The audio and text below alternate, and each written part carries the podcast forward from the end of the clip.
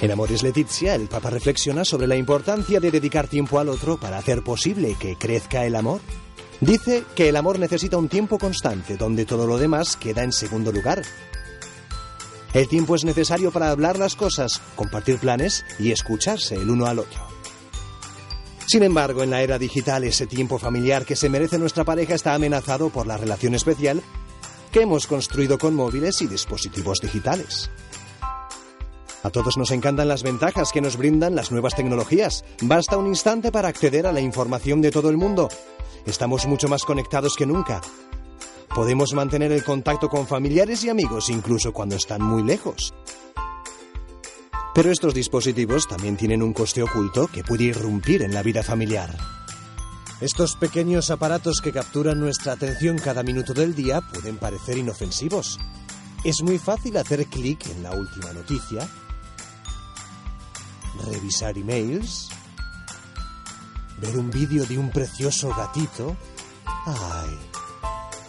Y estas continuas informaciones nos distraen de la verdadera información, la que tenemos delante. Es irónico, estamos digitalmente conectados con todo el mundo, pero jamás hemos estado tan desconectados unos de otros. Y a medida que el mundo se acelera, el ritmo frenético de nuestra cada vez más conectada sociedad puede causarnos enormes problemas. Las parejas llegan agotadas del trabajo, sin ganas de hablar, y se refugian en distracciones digitales. Cuando una pareja no sabe pasar tiempo juntos, es fácil que escape de lo que se ha convertido en una incómoda cercanía y busque refugio en un mundo virtual poco exigente, en vez de afrontar los desafíos reales de la vida familiar. Con toda esta presión, es tentador desconectar del mundo real y de nuestro verdadero yo. Con los filtros adecuados y una selección cuidadosa de informaciones, podemos crearnos un personaje online que enamore a todo el mundo. Literalmente, nos encanta y gustar. Como dice el Papa, la vida en familia impide fingir o mentir.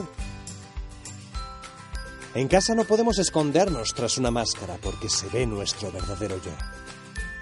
La espiritualidad del amor familiar se construye a partir de pequeños gestos cotidianos de cariño y atención hacia el otro.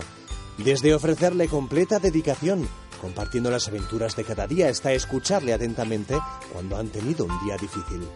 Son pequeños actos de ternura que tejen la estructura de una familia unida y alegre en la que Dios también tiene lugar.